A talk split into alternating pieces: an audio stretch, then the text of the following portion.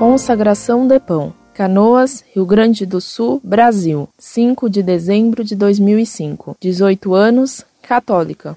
Superior em andamento. Quero primeiramente agradecer pelo belo trabalho que a Monfort tem realizado. Com vocês, aprendi a não acreditar em tudo que me falam e que quando falamos da nossa religião, devemos ter muito cuidado. Este cuidado me despertou uma curiosidade. Participo de um grupo de jovens e um padre insiste que vai celebrar uma missa consagrando pão, e ele quer que no momento da comunhão o pão seja partido pelos jovens, passando de mão em mão, imitando, segundo ele, a última ceia. Pelo pouco que conheço da nossa doutrina, este padre já erra no motivo, pois nós, católicos, não imitamos a última ceia, mas sim renovamos o sacrifício da cruz. Porém, a pergunta que me fez escrever-lhes é: é correto consagrar pão? Gostaria de pedir desculpas por estar enviando outra carta, mas essa questão está me incomodando profundamente.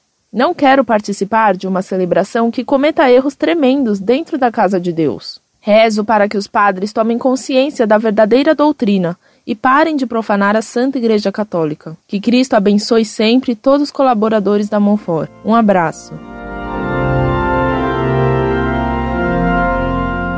Muito prezada, salve Maria. Muito obrigado por sua confiança em nós do site Monfort, assim como pelas palavras de elogio a nosso trabalho. Você tem toda razão em não aprovar o que esse padre está fazendo, e tem razão também em notar que a missa é a renovação do sacrifício do Calvário. Consagrar um pão comum é errado, porque permitirá que facilmente lascas de pão se percam. Ora, em cada partícula da hóstia consagrada está Jesus Cristo inteiro com corpo, sangue, alma e divindade. O que esse padre se propõe fazer permitirá que muitas partículas sejam perdidas e profanadas. Portanto, ele está propiciando muitas profanações do corpo de Cristo. Não participe então desse ato que causará sacrilégios. Aproveito o ensejo para lhe desejar um santo Natal para você e para sua família.